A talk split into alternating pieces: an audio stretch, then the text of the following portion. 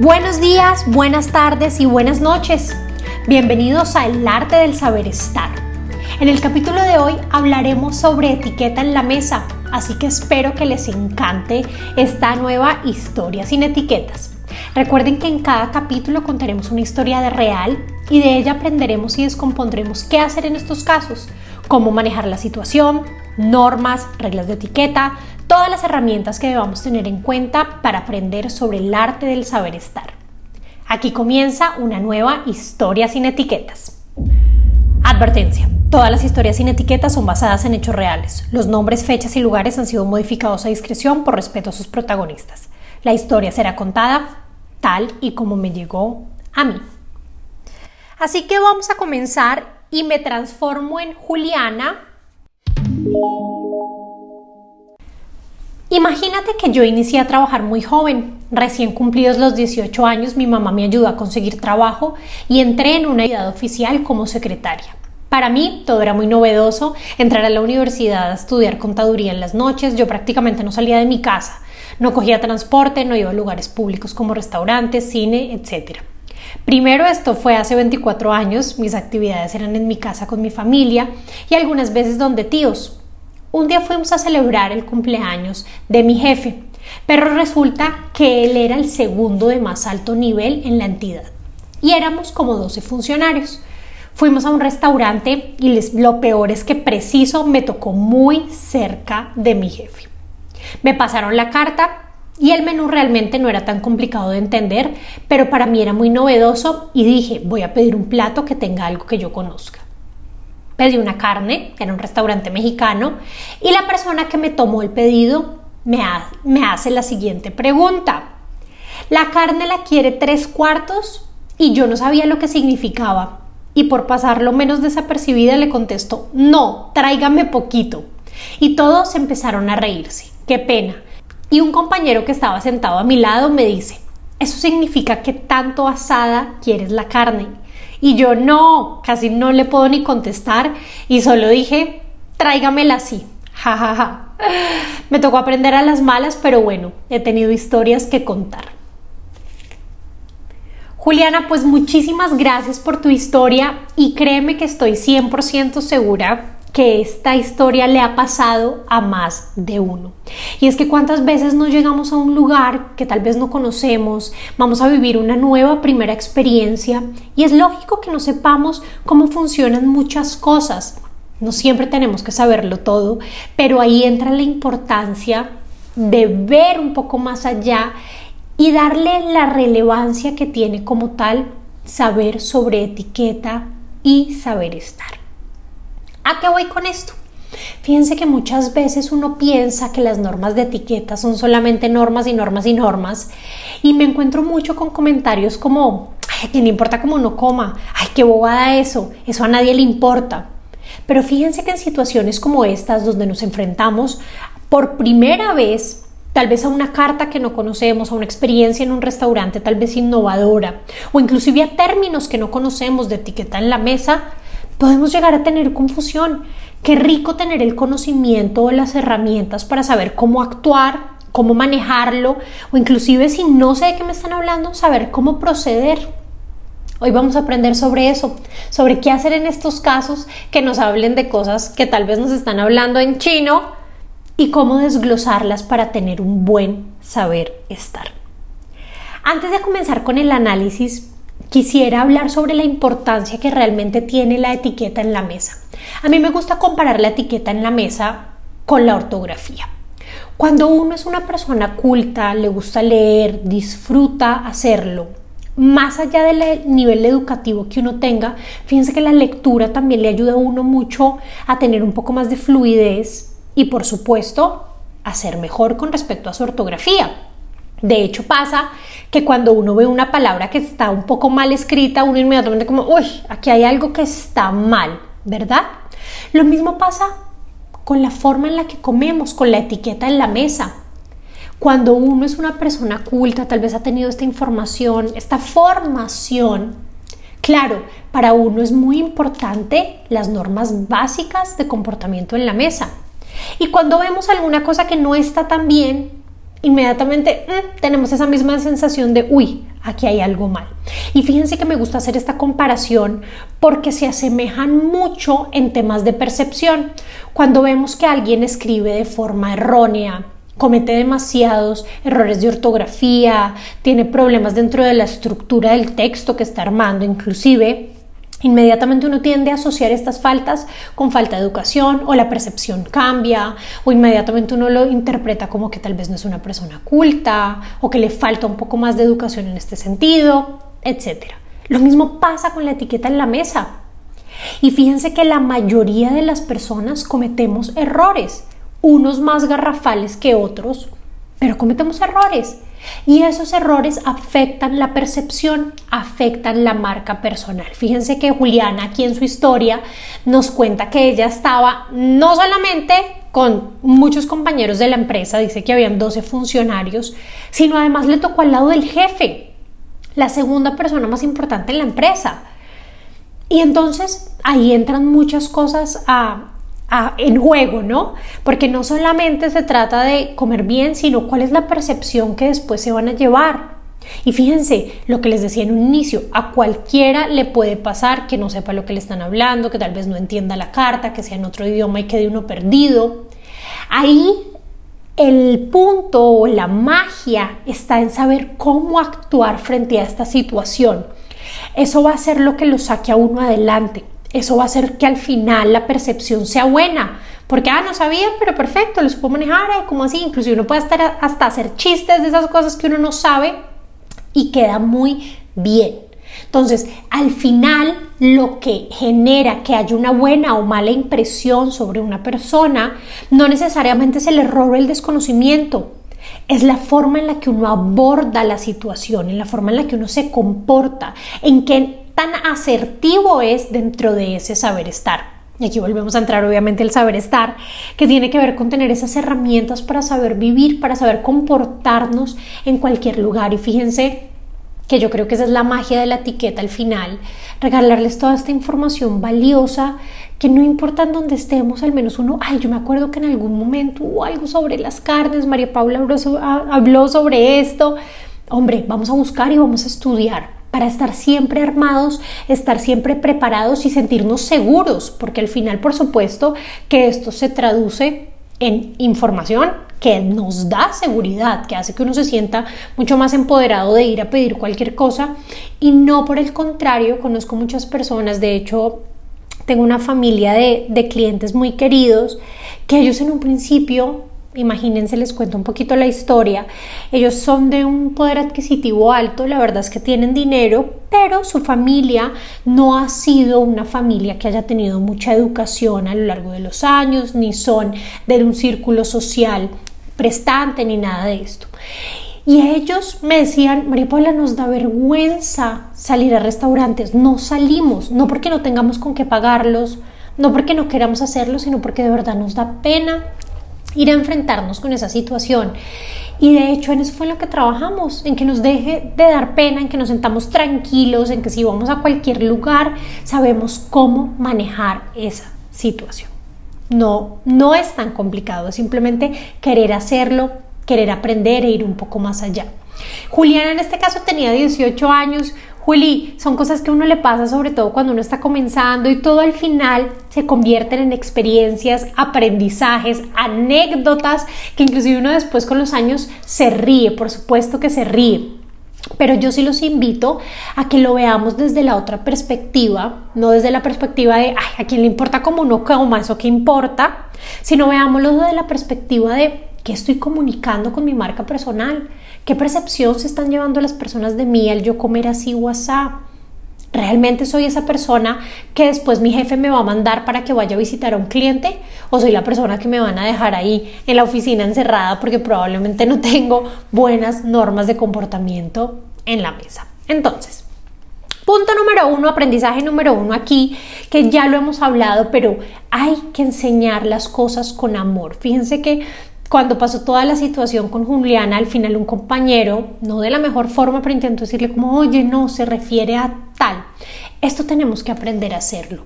Cuando una persona tal vez cometió un error, no sabe de lo que están hablando, estamos en un restaurante y le preguntan algo y la otra persona no entiende, si uno conoce del tema, con amor va a enseñar. ¿Qué fue lo primero que hicieron todos sus compañeros? Reírse. Y reírse, aunque es una reacción natural que uno a veces tiene como esta risa floja, inmediatamente ¿qué va a hacer? Hacer sentir mal a la otra persona. ¿Y por qué vamos a hacer sentir mal a otra persona? ¿Quiénes somos para hacer que la otra persona se sienta menos?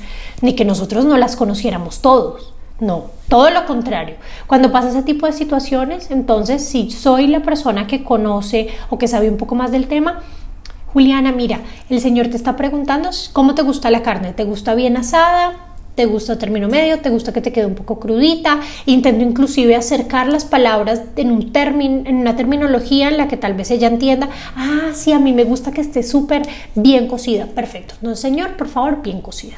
Y de esa forma intento explicarle de la mejor forma, desde el amor, sin que se sienta mal, sin que sin burlarme, porque sé que las personas, eh, bueno, antes de decir lo que voy a decir, los seres humanos, cada uno es un mundo, ¿no? Hay personas que son más tranquilas, hay personas que son empáticas, está la persona burlona y sobre todo la persona burlona tiende a querer enfatizar el error para partir de ahí comenzar a construir chiste este tipo de personas son las que precisamente siento que no conviven dentro del saber estar. Porque si uno no lo quiera, así sea chiste y todos seamos chistosos y todos nos dé mucha risa, lo que Pepito esté diciendo, uno se siente mal cuando una persona se está burlando de uno por un desconocimiento, por un error que uno cometió, por supuesto que se va a sentir mal. Entonces, jamás debemos reírnos de una persona, burlarnos o inclusive hacerla sentir mal por algo que no sabe. Todo lo contrario, una persona educada, una persona cortés, siempre va a salir adelante y va a hacer todo lo todo de la mejor forma para que la otra persona no se sienta mal, para que aprenda, inclusive para que sepa qué hacer en ese momento frente a esa situación. No se trata solamente de decirle, oye, significa que qué tan asada, sino ponernos un poco en el lugar de la otra persona que le está pasando esto y explicarle un poco o de pronto decirle en el momento qué significa cuando se vaya ya de tú a tú le digo, es que imagínate, se dice tres cuartos porque ta ta ta y inclusive podría llegar a explicarle si sé, tengo si tengo conocimiento del tema más a profundidad, ¿por qué no? Y de esa forma queda la otra persona, en este caso Juliana, con la sensación de, ay, qué lindo, muchísimas gracias por haberme ayudado y por haberme explicado. Y también Juliana queda con un aprendizaje. Qué rico saber que uno le enseñó a alguna persona desde el amor. Ahora, recordemos que a las únicas personas que podemos corregir en el momento es a nuestros familiares más cercanos, hijos, esposa, esposo, pareja, papás, inclusive hermanos. Pero a un compañero de trabajo no tengo por qué corregirlo, no tengo por qué estarle diciendo, oiga, si no se come, oiga, cierre la boca, uy, no, usted come terrible. No, cada persona es su mundo, no soy quien tampoco para llegar a criticar a la otra persona sobre cómo hacerlo o no. Recordemos que no todos tenemos por qué saber este tipo de situaciones, a menos que a alguien le interese. Ay, María Paula, ¿tú cómo comes de bien? Esto se hace así, esto no se hace así. Inclusive quiero contarles una anécdota que me pasa a mí con mis amigas. Cuando salimos a comer o inclusive cuando salgo a comer con mi familia, no crean que todos comen perfectamente. Hay demasiados errores y obviamente yo dentro de mí, eh, aunque he aprendido a manejarlo, por supuesto que estoy identificando cada cosa, ¿no? Y yo salgo con mis amigos o salgo con mi familia, con mis papás, con mis hermanas. Y ellos mismos son quienes a veces, oye, ¿y esto cómo se hace? ¿Esto va así? Esto no nada, dónde puedo dejar este cubierto, etcétera. Cuando no me dicen nada, yo no tengo por qué decirles por qué, porque voy a generar un momento incómodo para la otra persona. No, al contrario, estoy concentrada en el chisme, en lo que estamos contando, en la risa, en disfrutar el momento. Si no he visto a mi mamá hace mucho, pues entonces en hablar de ella cómo está, etcétera. Me concentro en otras cosas que tal vez en ese momento no son prioridad. Pero sí es importante entender que tampoco debemos andar corrigiendo al otro todo el tiempo. No es saber estar. Debemos tener cuidado con esto. Ahora, volviendo al caso de Juliana, Otra cosa que debió haber hecho en el momento el mesero fue haberle explicado. En el caso en el que ella dijo, no, tráigame poquito, refiriéndose al tres cuartos de carne, el mesero, la función de ellos no solamente es tomar el pedido, también es dar información de valor, enseñarle a las personas, hacer recomendaciones. Entonces, si la señorita Juliana dijo, no, tráigame poquito, Sí, señorita, la pregunta es cómo desea la carne. ¿Le gusta bien asada, poco asada, ta, ta, ta? Explico de la forma más cordial y de esa forma ella puede entender y me da una respuesta también sin caer en la burla de sus compañeros tampoco. Fíjense que aquí faltó un poco de conocimiento por parte de los meseros. Pasa mucho en la mayoría de los restaurantes que aunque hay una preparación previa y que aunque los forman, falta mucha asertividad dentro de esas capacitaciones y falta mucho que les enseñen sobre este tipo de cosas, de qué hacer al momento, cómo manejarlo, cómo debo explicarle a un cliente qué está pasando. Hace poquito me estaba volviendo a ver Betty la Fea y llegué a este capítulo donde Betty va al club y está con sus dos jefes, para quienes no la han visto, y todo el menú está en francés y ella simplemente no encontró absolutamente nada que supiera que era hasta que encontró una trucha, un pescado y decía pesca, trucha al gusto. Entonces ella dijo, señor, una trucha al gusto. Y todos muertos de la risa también haciendo la cara que no debemos hacer, ya aprendimos.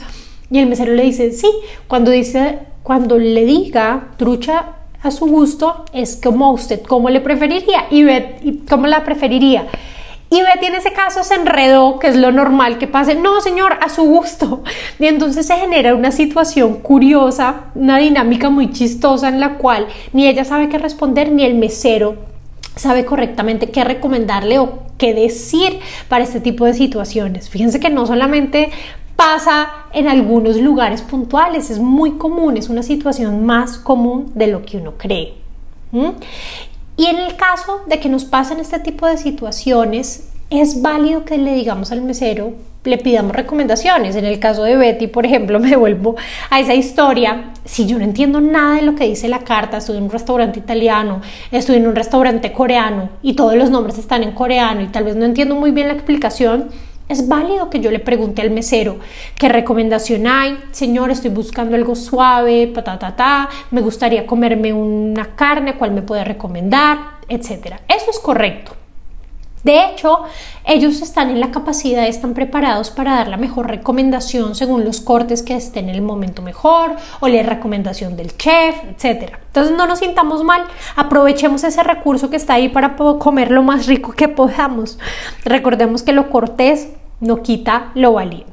Ahora, con respecto a los términos de la carne, quisiera explicarles un poco esto para que lo tengamos en cuenta y para un futuro ya vamos a ser unos expertos en términos de la carne.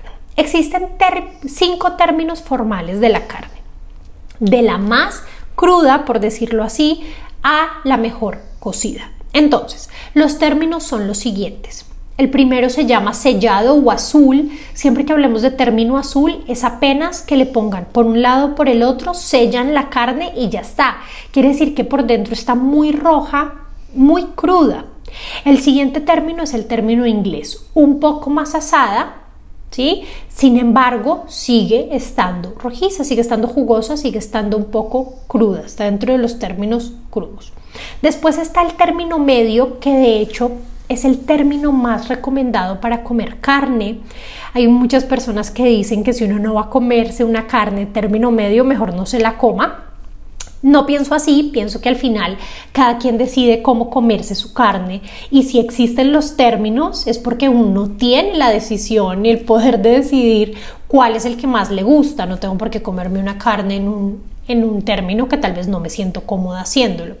Pero para que lo sepan, que el punto medio es como si, como sa, ahí, tal cual, en el medio, todavía está jugosa, está rojiza, ya no está tan, ya no está tan cruda, pero tampoco está tan seca como lo llevaría el tres cuartos o el bien cocido. Entonces, el punto medio, para que lo sepan, es como el ideal a punto.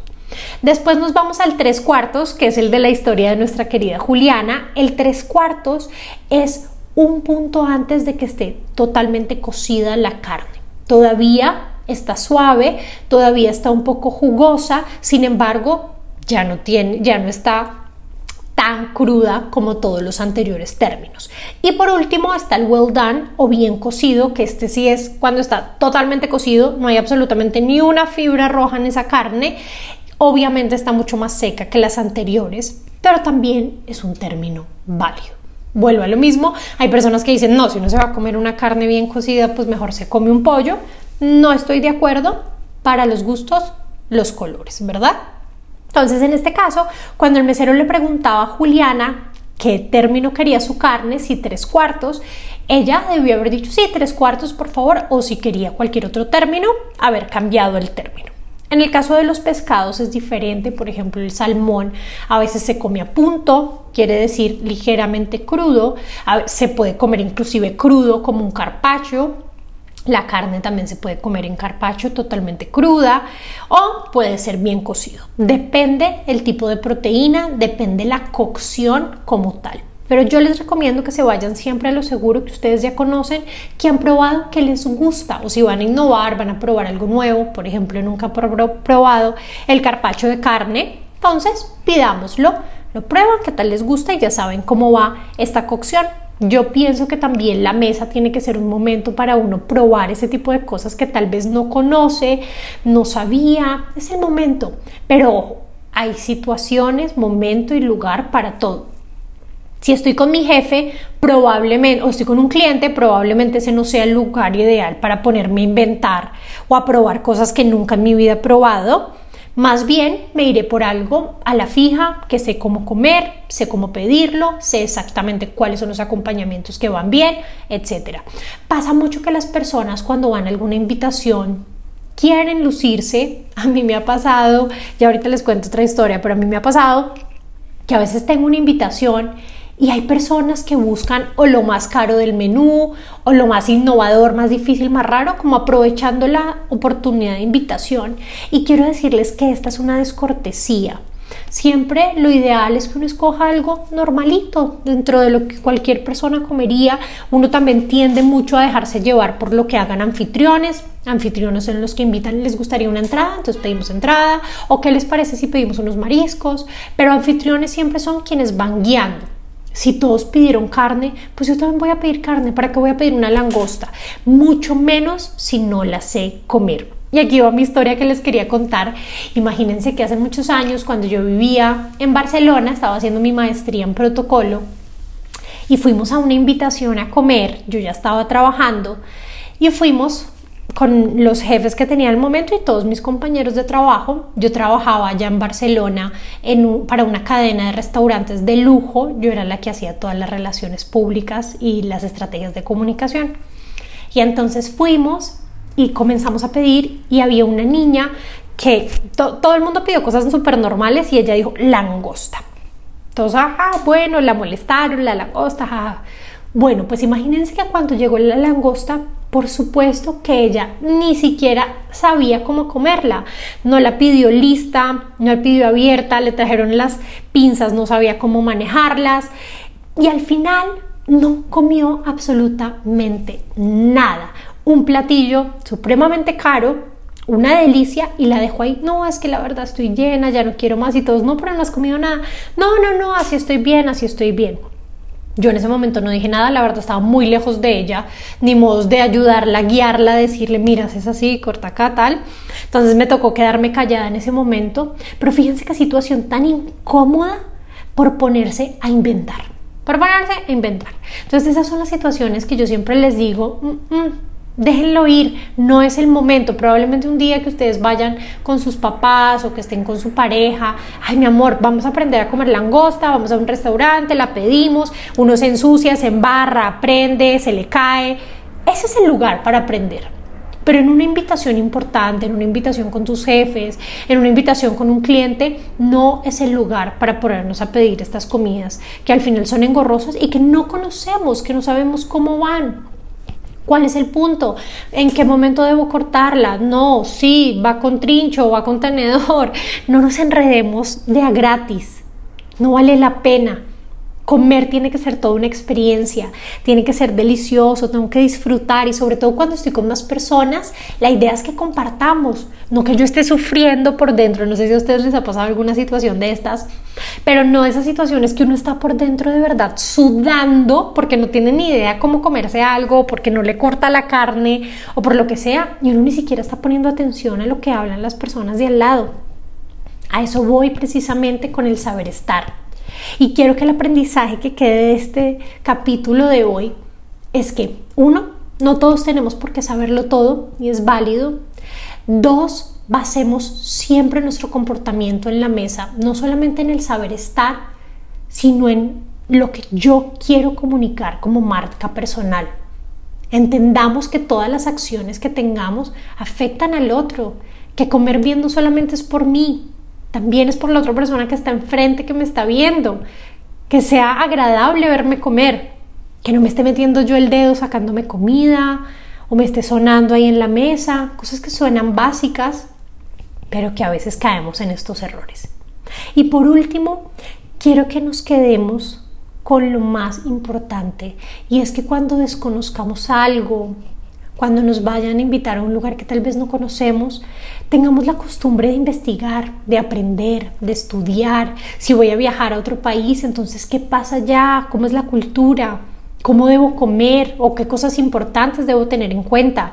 Si me van a invitar a un nuevo restaurante japonés, ok, ¿qué debo tener en cuenta? Cosas básicas. Hoy en día es muy fácil todo con internet, es cuestión simplemente de meterse en un ratico, investigar, ir un poco más allá. María Paula Auxilio, la etiqueta que ha puesto sobre este tema, chin, chin, chin, repases y vamos.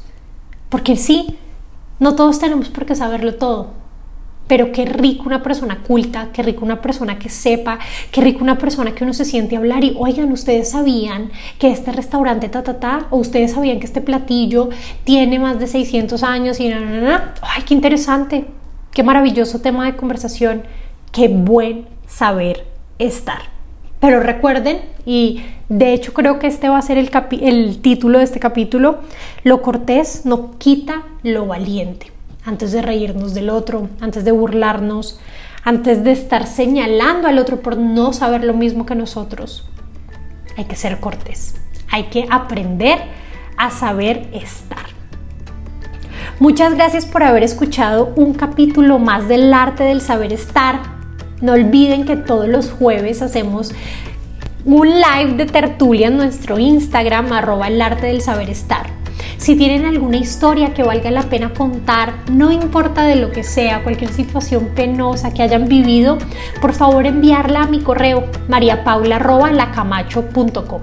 Ahí podremos estudiarla y saber qué podemos sacar de ahí, cómo potenciar esas situaciones que a veces nos pasan y que nos hacen sentir mal, pero que al final se convierten en aprendizaje.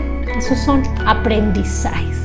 Si te gustó este capítulo, por favor no olvides dejarnos tu puntuación y seguirnos, no importa la plataforma que hayas decidido para escucharnos. Gracias por estar aquí, gracias por darme media hora de tu tiempo para escuchar, para llenarte de aprendizaje, para conocernos.